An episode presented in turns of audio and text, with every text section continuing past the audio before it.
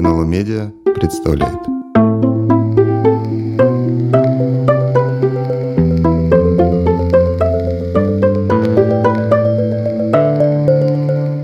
За фасадом советского гламура. Добрый день. Это подкаст «За фасадом советского гламура», и я, Ирина Прохорова, главный редактор издательства «Новое литературное обозрение» его ведущий. В нем мы обсуждаем те стороны нашей истории, которые обычно оказываются скрытыми за лоском официальной советской идеологии и пропаганды. Советские риторика и эстетика оказались чрезвычайно живучими. Они до сих пор во многом формируют наш образ прошлого. Чтобы разобраться, как действительно была устроена советская система, мы хотим обратиться к реальному опыту жизни советских людей и их повседневным практикам. Я надеюсь, что такой антропологический взгляд на советскую историю – поможет нам лучше понять и проблемы современного российского общества. Мы сегодня говорим о смехе с точки зрения, а, как а, государство, собственно, использовало, может быть, использует смех в качестве инструмента управления, легитимации а, и некоторым образом идентификации. А, вот, э, тема довольно как-то странно звучит, но я полагаю, что мы с нашими гостями это обсудим, и вам станет более понятно, насколько важна и актуальна эта тема. И как уже обычно это у нас бывает, мы отталкиваемся от какой-то книги, недавно вышедшей в свет. Это книга двух авторов, Евгения Добренко и Наталья Джонсон-Скрадоль, которая называется «Госсмех. Сталинизм и комическое». И вот об этом как смеялись э, в сталинское время, кто смеялся, над кем смеялся или, или с кем смеялся. Мы поговорим с нашими гостями. Это прежде всего наши авторы Евгений Добренко, профессор Венецианского университета, филолог, историк культуры. Евгений, здравствуйте. Здравствуйте. А Наталья Джонсон-Скрадоль, научный сотрудник Шеффилдского университета, автор работы о роли и функции языка в тоталитарных режимах. Наталья, здравствуйте. Здравствуйте. Да, и третий наш участник Александр Архипова, кандидат филологических наук, антрополог, фольклорист. Александр, здравствуйте. Здравствуйте. А, ну что же, что касается вообще смеха, а, то напомню, да, существует некоторый эм, афоризм, который приписывали Нильсу Бору э, в 30-е годы, когда, собственно, шла работа над а, атомной бомбы, по большому счету, то есть ядерной энергетикой, а он и э, туда приходившие там комиссии удивлялись, что там все сотрудники невероятно веселились, смеялись, и они очень удивлялись, на что Нильс Бор якобы говорил, что мы занимаемся такими ужасными делами, что кроме как со смехом это делать невозможно. А, вот, так что в этом смысле э, мы знаем, что в нашей жизни, особенно а, проживая в нашей замечательной стране, в России. В общем, смех – важнейший эм, такой инструмент выживания. Да? И, наверное, действительно, почему в России так распространена и литература гротеска, и вообще так велика вот такая, я бы сказала, народная культура смеха. Прежде всего анекдоты, теперь это мемы и, масса-масса, так сказать, вещей связаны а, вот с такой попыткой дистанцирования от а, трагической и драматической действительности. Но вот э, мне интересно следующее, да, а вот все-таки понимание, что такое государственный смех, потому что традиционно мы всегда воспринимали, что именно смех э, он как бы противостоит официозу, он так десакрализует власть, он дает какое-то пространство свободы. Так вот, а как может сочетаться смех и государство, особенно государство тоталитарное? А вот тут я хотела как раз начать с этого, чтобы немножко пояснили. Ну, начну с наших авторов книги, наверное, да, про госсмех. Вот кто бы, коллеги, хотел начинать? Ну, Евгений, давайте начнем с вами, да, я надеюсь, Наталья как-то продолжит, да, Александр подключится к этому. Да. Ну, вообще говоря, э, вот э, наш, э, наш этот проект и вот книга, которая э, в результате возникла э, о госсмехе, она как раз вся ее основная, ее основной пафос и ее основной заряд как раз направлен против вот этого нашего традиционного понимания смеха как пространство свободы, как э, э, значит, инструменты десакрализации, разрушения иерархии, разрушения э, значит, того, что Бахтин называл нудительной серьезности власти. государственной или религиозной и так далее, и так далее. То есть, поскольку, когда работаешь с, вот, смеховыми практиками таких эпох, как сталинизм, понимаешь, что а, как говорится, здесь все не так просто. А, да, а, и даже совсем не просто. И даже совсем все работает прямо противоположным образом, чем нам кажется, и чем нам традиционно, в общем, это представляется. И вот, собственно, идея этой, этого проекта и вообще как бы вот эта идея госсмеха, а, состояла в том, чтобы понять, чтобы понять, как работает э, смех не против власти, а как, наоборот, инструмент власти. Как он работает, причем не просто смех, а, а э, вот э, сталинизм и комическое. Здесь очень важный момент, связанный с комическим. Потому что комическое – это не просто смех, а это эстетическая категория. То есть э, как работает смех как элемент культуры, как, как, как, как как эстетическая категория, которой пропитаны разные жанры. И вот мы как раз обращаемся к очень разным жанрам, вот, от там, официальной речи до частушек и, и, и так далее, и так далее. То есть вот это как раз, мне кажется, то, что как раз там, где раскрывается вот этот механизм, э, механизм э, смеха как, э, как, как инструмента как раз укрепления власти, усиления иерархии, то есть всего того, что, как нам кажется, работает против вот, вот, вот этой серьезности идеологической, оно работает как раз за. Да, ну вот интересно, что в книге вы как-то обращаетесь к Бахтину, ну куда же без него деться, да? с его идеей карнавала, карнавальной культуры, которая является некоторым таким да, карманом свободы временной, где переворачивается иерархия, где вот так выплескивается некоторая народная культура, которая всегда вроде бы пропустает официальной. И, э, в общем, эта теория очень влиятельна, и мы понимаем, что Бахтин писал свое великое произведение, но, собственно говоря, наблюдая становление тоталитарного режима. Да, и эта книжка вписана в эту концепцию, так сказать, да, вообще в контекст эпохи. Ну вот, Наталья, а Получается, если читать вашу книгу, э, значит, да, написанную в соавторстве с Евгением, замечательную книгу, надо сказать, что, в общем, как-то получается наоборот. И вот даже вводится и такая, термин такой карнавал власти. То есть получается, что власть создает этот карнавал комический, который не только ее не ослабляет, а наоборот ее укрепляет, да, такой легитимирует символически. А что это значит? То есть, грубо говоря, я правильно понимаю, что сталинский период, особенно послевоенный, а, это такое ну, я не знаю, да, вот э, использование, вполне сознательно используя комического смеха и так далее, вот в такой, да, в его пропаганде. А вообще, а как это работает? Что имеется в виду? Вот можно, например, спросить, а вот, вот как используется в конкретных случаях а, сама идея смеха, которую вроде бы контролировать-то невозможно. А получается, если читать свою книгу, что очень даже контролировали. Да, контролировалось, и не просто контролировалось, но но являлось инструментом производства самого субъекта. То есть это не то, что контролировался сме, сме, смеявшийся субъект, но сам этот субъект и смеявшийся, и грустный, вообще политический субъект формировался при помощи этого смеха.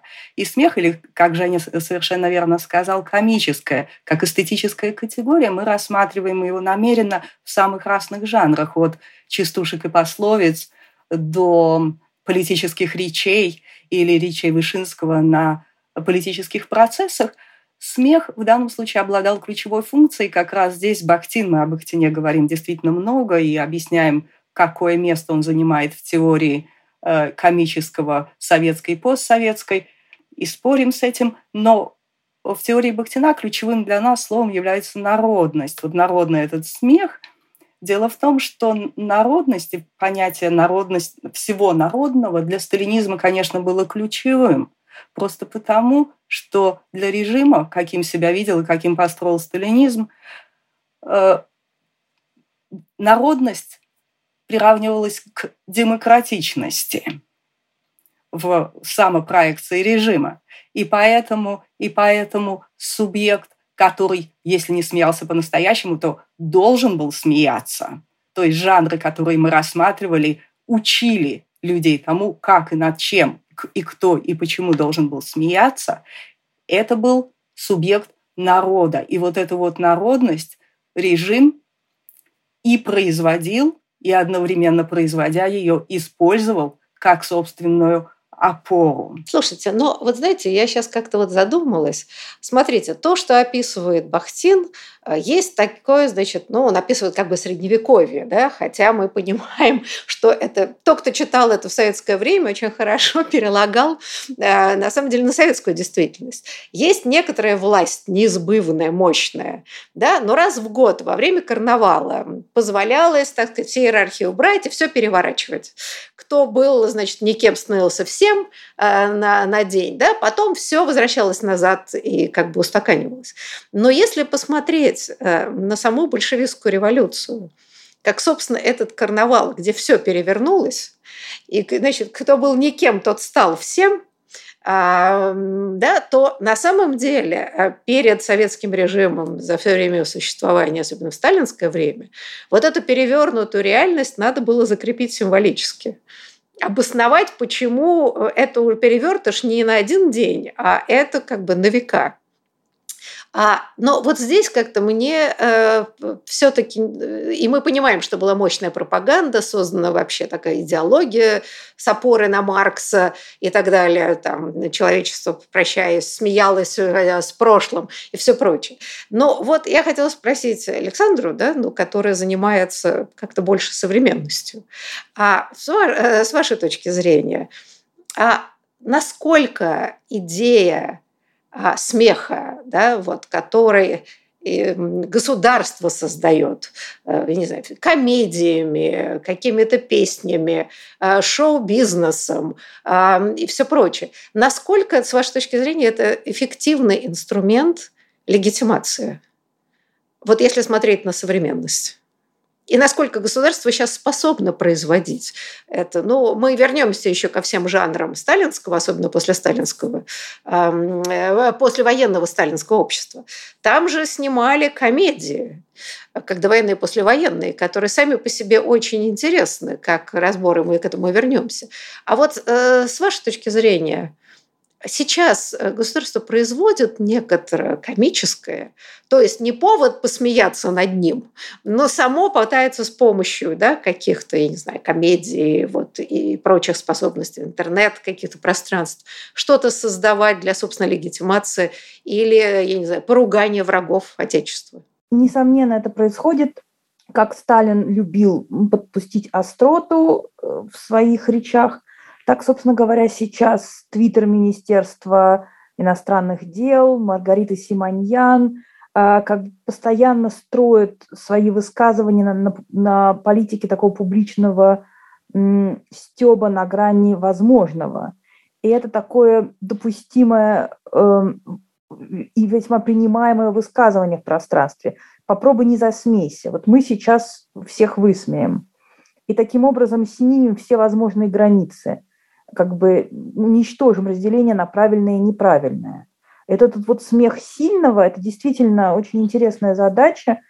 К моему удивлению, много людей изучают именно то, как юмор используется э, Маргаритой Симоньян и провластными журналистами и Министерством иностранных дел э, в, и Лавровым, например. И это действительно в каком-то смысле продолжение вот этой вот такой логики советских генсеков, когда они, как бы логики Сталина и приближенных, когда они могли себе позволить высмеять соперника. А, знаете, это да, но э, здесь э, на самом деле вот хотела бы да, какой-то сделать некоторую сравнительную.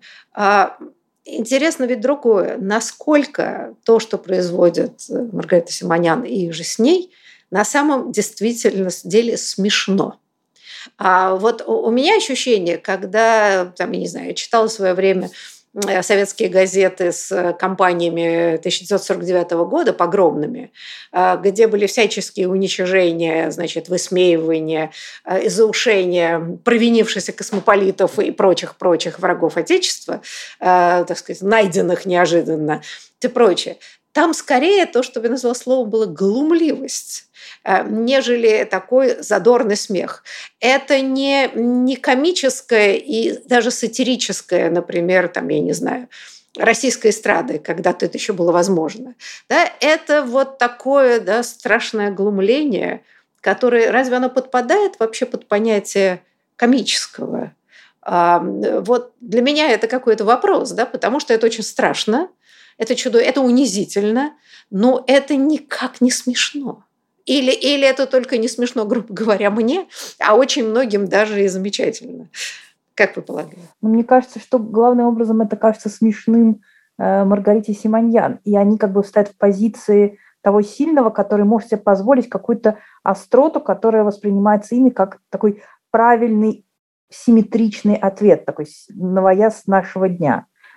Конечно, нам, находящимся в ситуации зависимости, это совершенно не кажется смешным. Да, Наталья. А, мне просто хотелось бы спросить вот Александру, потому, поскольку я совсем не знакома с этим э, пространством или знакома с ним очень мало, э, насколько вот в современном российском э, либо интернетном пространстве, либо просто жизненном таком вот политическом дискурсе, насколько производится и производится ли вообще смеющийся субъект. В том, что то, что я вижу или вот испытываю так напрямую или опосредованно, я этого смеющегося субъекта не вижу, который бы производился. Что это действительно те, которые наверху, они как бы им дозволено. Но не проецируется такой субъект. Так ли это или же это не так? Ну, тот, кто наверху, это и есть смеющийся субъект. Это Лавров и Симоньян. Это они как бы постоянно отпускают какие-то шуточки, как ужасно, как сказать, набравшие огромное количество репостов и обсуждения фразы Маргариты Симонян, когда обсуждались возможные нападения России. И Маргарита Симонян написала, что она хочет узнать подробности, э, будет, а не то и тоже надо строить планы на отпуск и что-то такое. И это бурно обсуждалось, и э, как бы многие лояльные круги воспринимали это как потрясающую остроту. То есть она вполне себе смеющийся субъект сам в себе. И есть люди, которые это повторяют, это воспроизводится, это расходится, ну, как бы, десятитысячными репостами. Да, Евгений. А, я думаю, что э, то, вот, то, то, то, о чем мы говорим, это, конечно, э, говоря современным языком, это типичный политический троллинг а, которым занимаются, которым, кстати, занимается Э, ничего нового здесь вообще нет, э, то, чем занимается там какая-нибудь Мария Захарова. Э, этим занимался там какой-нибудь Давид Заславский в 1949 году. А, э, э, эти, эти фильетоны, эти такие памфлеты, которые писались значит, в эпоху Холодной войны, они просто абсолютно повторяют весь этот дискурс.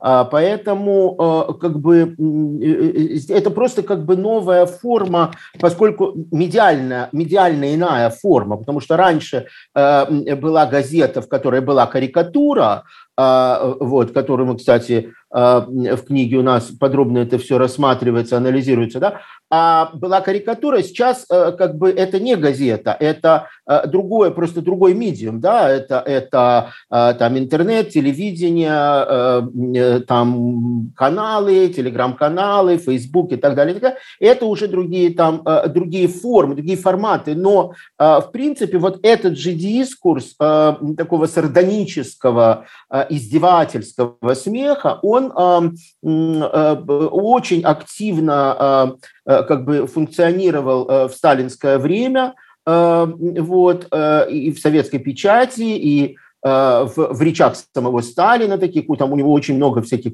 издевательских таких текстов, где он, в общем, действительно таких глумливых, да, Э, поэтому э, как бы здесь ничего нового нет. Вот что мне кажется действительно интересным, если уже речь идет об этом, о, о вот таком сравнении, это то, что сталинская культура, она э, подстраивалась а, под, и вот в этом как бы был ее элемент ее народности. Да, она подстраивалась под сознание а, как бы того, что сейчас называется глубинный народ, да, вот такой вот основной как бы массы, критической массы населения, да, создавая, условно говоря, деда Щукаря, а, который, значит, а, будет вызывать смех у, у, у, у массового читателя. Да. И, и таких там персонажей в, в, в советской, в сталинской культуре было очень много. Да. А сейчас власть этим не занимается. А, сейчас власть этим не занимается. Но дело в том, что популярные, как бы вот популярные авторы э, такие ю, ю, юмористического жанра, там какой-нибудь Петросян или там какой-нибудь там, я не знаю, Задорный, вот вы, вы помните, да, э, и, и, его, скажем, концерты, которые собирали там тысячи и тысячи людей, да, где он, значит, все шутки сводились к тому, что, значит, американцы же тупые, и все, и зал просто умирает от восторга, заходится, значит, вот, вот этот как бы юмор, вот такого рода, в принципе, это, это как бы весь, все это было как бы в дискурсе холодной войны, очень активно действовало, и здесь ничего как бы э, нового нет. Другое дело, что э, я не очень себе представляю, во что превратилась э, как бы политическая сатира, в, как, в какой иной форме она есть. То есть профессиональной как бы политической сатиры сейчас не видно. Условно говоря, Петросяна и, и, и Задорнова сменила Э, Мария Захарова. Ну, я не знаю, насколько это как бы э, адекватная, значит, как бы замена, но, э, но это именно так, как мне кажется. Слушайте, но я думаю, что эта да, тема была в отличного исследования, потому что мне кажется, что вот нынешний дискурс власти, который возник как-то сам по себе интересным образом, да, и теоретически кажется, что можно было бы то же самое говорить ну, как-то, я не знаю, более нейтральным языком. А, но э, в каком смысле, если верить эм, а, вашему тезису о народности комического сталинского времени, не если нынешний дискурс – это современный вариант э, ну, такого несколько криминализированного состояния общества. А, да, мы всегда ведь как-то эм, судим по некоторой верхней части общества, да, некоторому культурному слою, широкому культурному слою, а, который имеет свою традицию.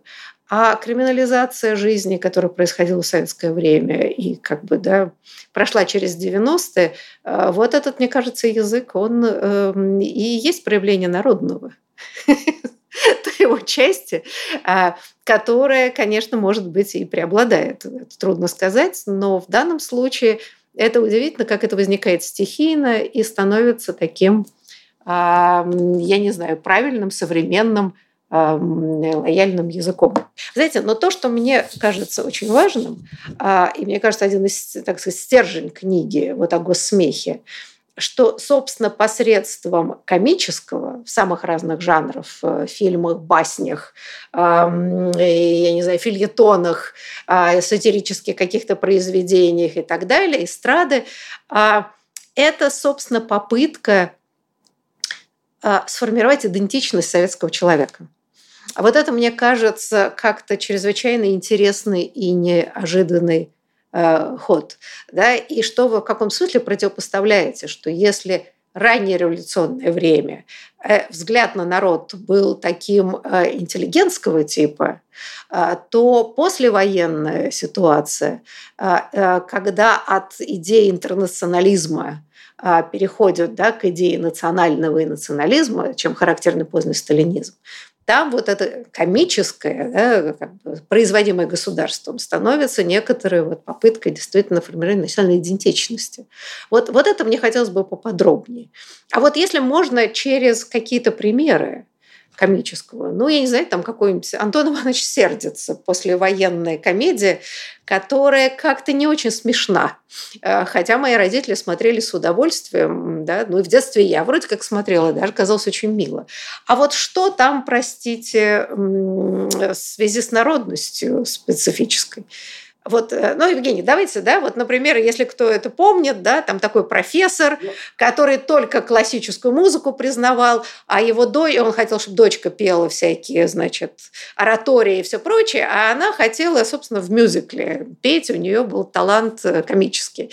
И он страшно возражал, пока ему не приснился Бах, который его порицал за, за подобные взгляды. Да, ну вот если можно проинтерпретировать в плане народности и демократизма специфического. А, кстати, кстати, в книге рассматривается ведь эта комедия а в контексте других а, комедий а, Ивановского, там ведь э, и музыкальная история, там, там много чего есть.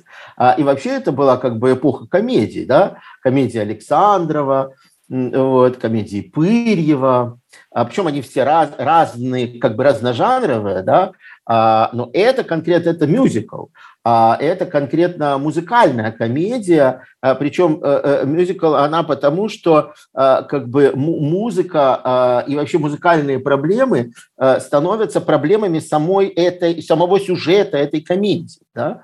А, вот. И а, мы видим, а, что а, там, значит, есть фактически ведется спор а, между тем, что вот а, якобы народ любит вот просто оперетту, да, а вот какие-то там заскорузлые профессора консерватории, которые считают даже оперу низким жанром, только достойным жанром, они считают Баха и Генделя.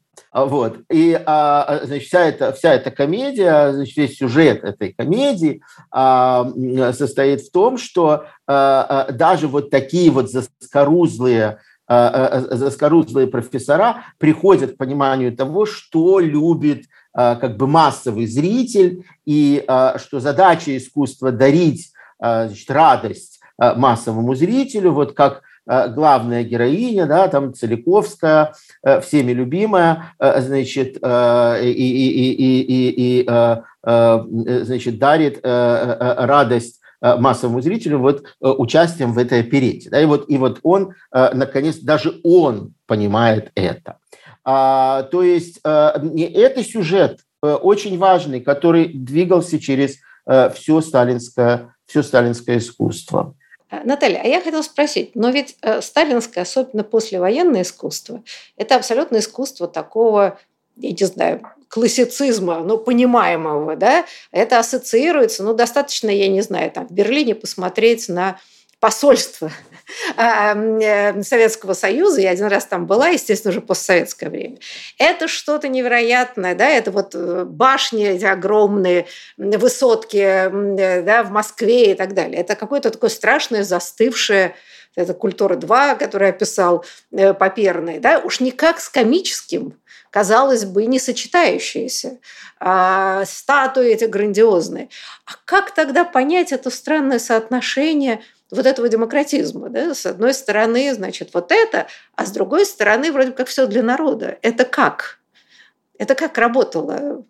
Понимаете, мне кажется, что здесь стоит посмотреть на эволюцию, хотя мы рассматриваем разные жанры, но тем не менее некая, некая хронология там все-таки присутствует. То есть с самого начала, с вот этих самых глубоко народных эм, жанров э, пословицы и поговорки – которые забавны и поучительны для нас тем, что взяты за основу эм, э, этих советских якобы народных, на самом деле, в основном, конечно, фейковых пословиц и поговорок, реальные пословицы и поговорки городских окраин начала века, часто скобрезные, часто совсем даже, ну, не совсем приличные, где просто не совсем приличные слова заменили на политически корректные и масса забавных примеров, где там вместо, например,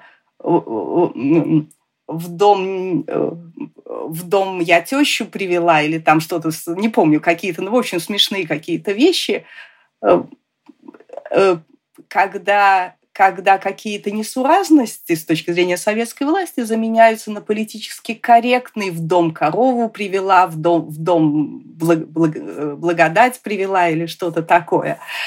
Э, когда учили народ просто вот такой действительно неумелый еще смеяться, еще неуклюжий и объект, и субъект смеха, когда даже не совсем понятно, над чем смеются, смеются, смеются ли над тем, кто так неуклюже вставляет советские слова в скобрезные пословицы, обращая их в советские, или же, или же смеются над, над самой той властью, которая заставляет их так делать. То есть там все достаточно скользко, достаточно непонятно.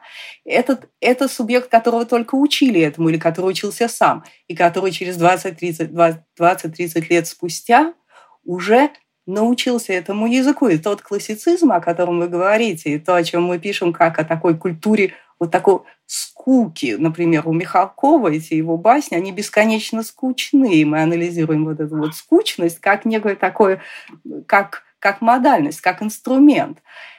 Этот классицизм происходит от того, что то, что вначале собиралось по словам, по кубикам таким вот маленьким, этот смеющийся смеховой субъект, он уже научился говорить, научился говорить на этом языке, и вот этот новый мир смеховой, он уже со со составлялся из целых блоков, устойчивых, устойчивых блоков выражения, когда бюрократ ассоциировался с совершенно определенным набором фраз или моделей поведения когда меща, э, мещанка ассоциировалась с другими фразами, другими моделями поведения. И все это складывали вместе, и получался такой вот накрученный классицизм советское посольство в Берлине – потому что, именно потому, что это, это прошло уже два поколения, они научились и говорить, и смеяться правильно. И у них, их не, можно было нажать, показать им этот блок значения, и они должны были начать смеяться. Или скучать, часто одно и то же. А, да, Александр, а я хотела спросить вас. Ну, вот мы на самом деле наблюдаем а, последние годы, прежде всего это очень видно в архитектуре. Москвы, я, так сказать, да, и, может быть, других городов. А то, что в свое время кто-то из искусствоведов хорошо назвал корпоративный сталинизм. А вот появление некоторых таких подобий этих самых высоток, а, либо с двумя башнями расчлененными, либо какие-то серые, в общем, расползающиеся. А, то есть, да, это какая-то традиция, которая уже отчасти потеряна, но попытка воспроизводиться. Вот здесь меня как раз интересует э, следующее. А, в какой степени а, мы сейчас как бы гадательные, да, ведь эм, действительность нашу текущую довольно трудно анализировать. А в какой степени ну вот да, действительно, советский человек отчасти научился жонглировать вот этими, так сказать, а, фразами, четко их складывать друг с другом, прекрасно понимая, что нельзя сказать уничтожение кулака как класса. Надо говорить ликвидация кулака как класса. В чем разница, никто не знает. Но если ты говоришь уничтожение, это уже что-то не то. Да, это уже звучит как-то подозрительно, потому что ты эти мантры не знаешь. А вот сейчас, грубо говоря, если посмотреть эту попытку, да, так сказать, эту традицию как бы поднять, как она сочетается, вот, я не знаю, с умением людей повторять. И если эти сложившиеся какие-то словесные а, кубики, или все-таки нет, или, например, сфера то, что мы называем в широком смысле комического, а, люди смеются по-разному и неправильно. Вот как вам кажется? Такой вопрос несколько сложно ответить. Я, честно говоря, не очень понимаю, правда, как на него можно ответить, но в современных реалиях есть некоторые интересные пересечения с книжкой «Госсмех».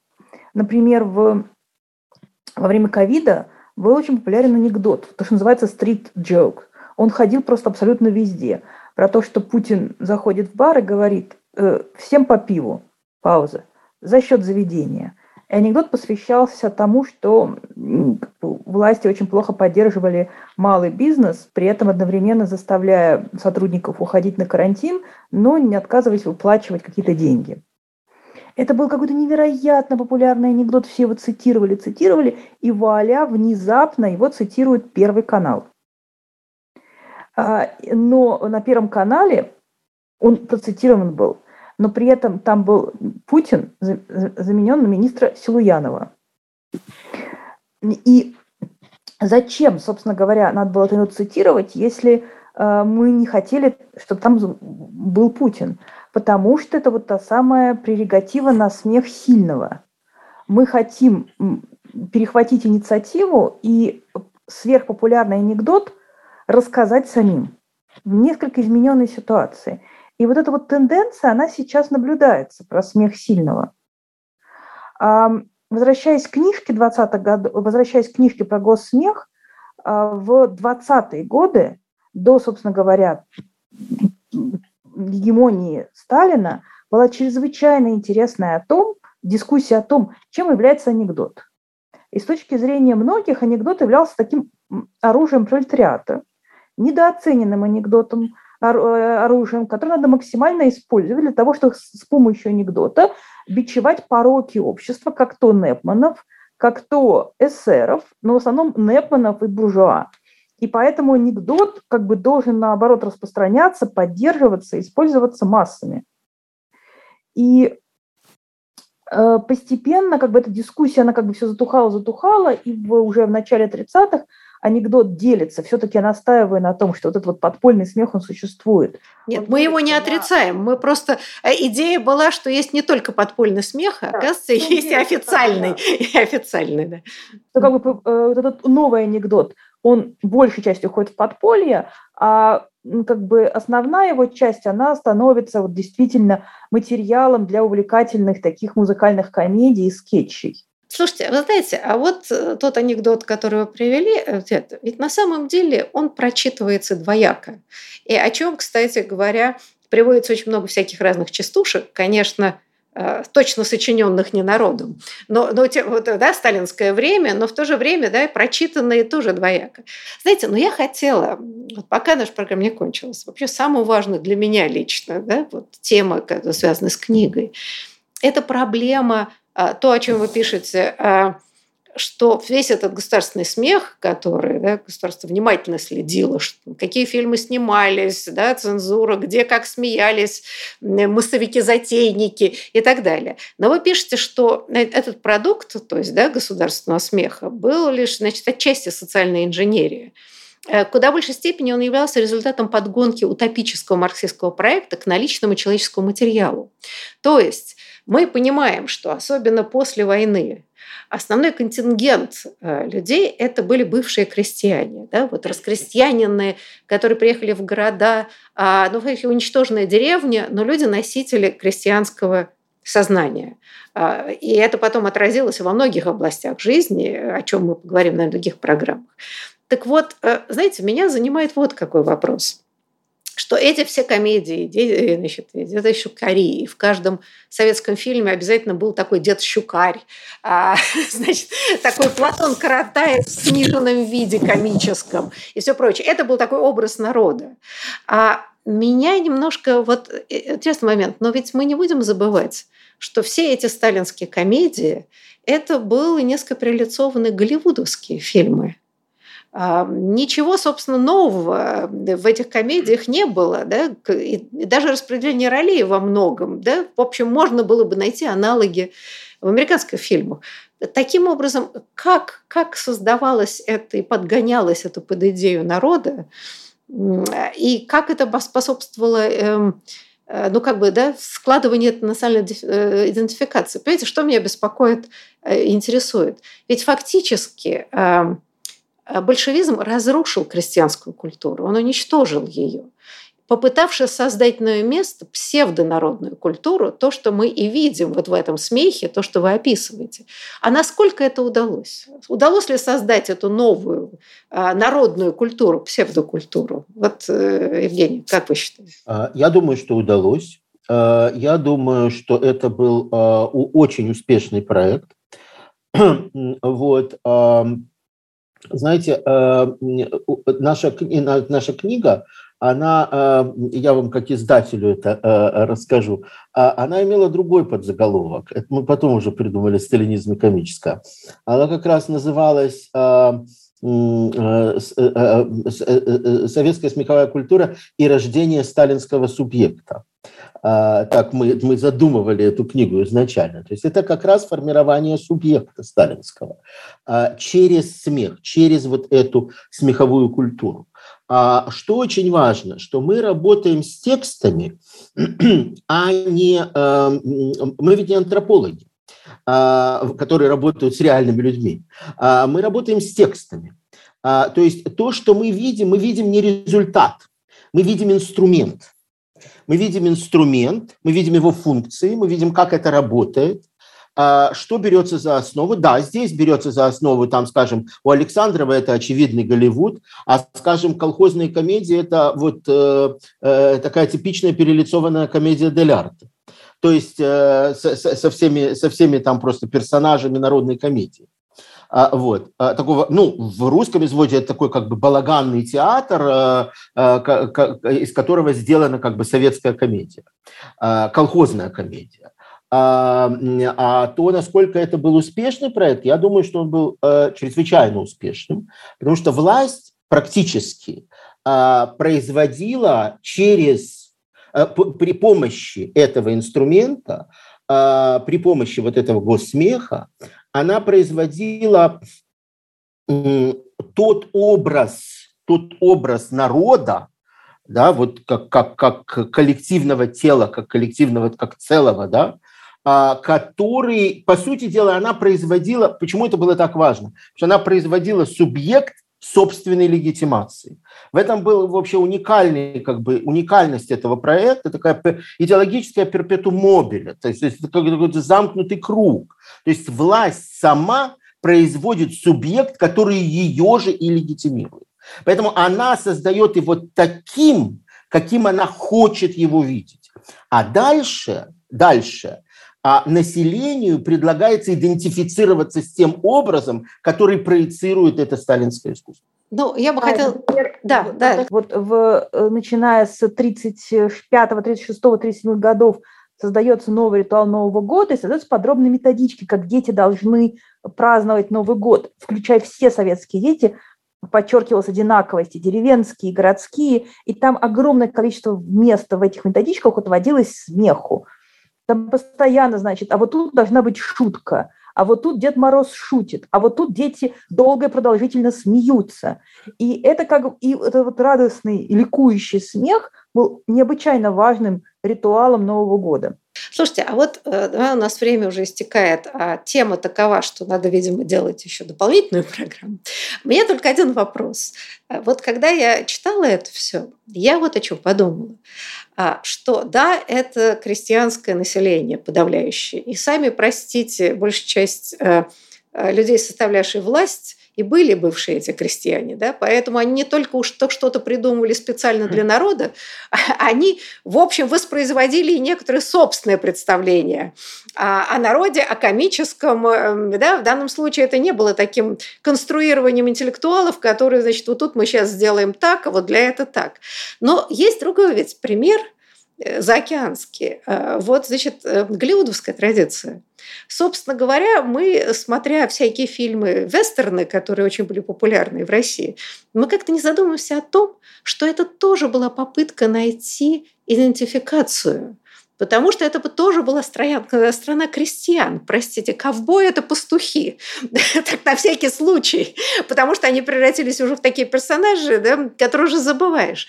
Но ведь там же найдена была другая идея идентификации. И вот это, мне кажется, очень интересно. Наталья, вот как вы считаете? Ведь на самом деле интересно было бы сравнить, как две страны э, да, с разным культурным бэкграундом, но с преобладающей массой, но в общем крестьянских людей, да, по-разному искали способ э, и народной идентификации, э, тоже через юмор, да, через вот, значит, как все эти приключения и все прочее, прочее. Но ведь здесь совершенно какие-то получились противоположные результаты, нет? Понимаете, мне кажется, что здесь нужно, э, э, нужно учесть еще отношение к прошлому и к будущему, то, то есть то, какое занимает, какой занимает, то есть какой образ в прошлом и или в будущем выбирает та или иная культура для самоидентификации по самым разным причинам. Сверху ли это заложено, или же это идет из низов, как бы, например, в то же время, например, в культуре национал-социализма это все работало совершенно по-другому, опять же, иначе, нежели в советской культуре, нежели в сталинской культуре, нежели в американской культуре. Был выбран, там смеха было очень мало, хотя тоже были комедии, но в остальном смеха было сравнительно мало. По причине, там, мы сейчас не можем заходить в эти причины, но мне кажется, что дело в том, какой субъект романтизируется прошлом для идентификации в настоящем. Это так, если очень в двух словах, не входя в детали. Но мне кажется, что дело в этом и в американской культуре, учитывая, учитывая религиозную, э, религиозный мифологизм, который в основе ее в большой степени от этого тоже нельзя отвлечься. Вот.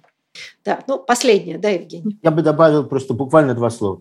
А, мне кажется, что э, принципиальный момент э, различия здесь в том, что в основе американской культуры лежит принцип индивидуализма а в основе э, советской культуры лежит принцип коллективизма. И это очень важные такие э, эм, идентификационные матрицы, э, которые, которые приводят, помимо стилистических разных э, значит, э, помимо стилистических различий, а, приводит, в общем, к очень разным а, эстетическим результатам. Коллеги, ну вот рада бы продолжать еще, потому что мы, правда, мало что обсудили в этом бездонном море э, комического сталинского периода. Но программа наша подошла к концу. Я благодарю вас. Большое спасибо за интересную беседу. Я думаю, что нам стоит еще раз собраться и продолжить этот важнейший разговор. Спасибо вам большое. Спасибо, что слушали нас. С вами была Ирина Прохорова и подкаст «За фасадом советского гламура». Этот подкаст сделал в рамке нашего проекта НЛО Медиа. Если вам понравился этот выпуск, следите за обновлениями и другими проектами НЛО Медиа на нашем сайте. Все ссылки в описании. До новых встреч!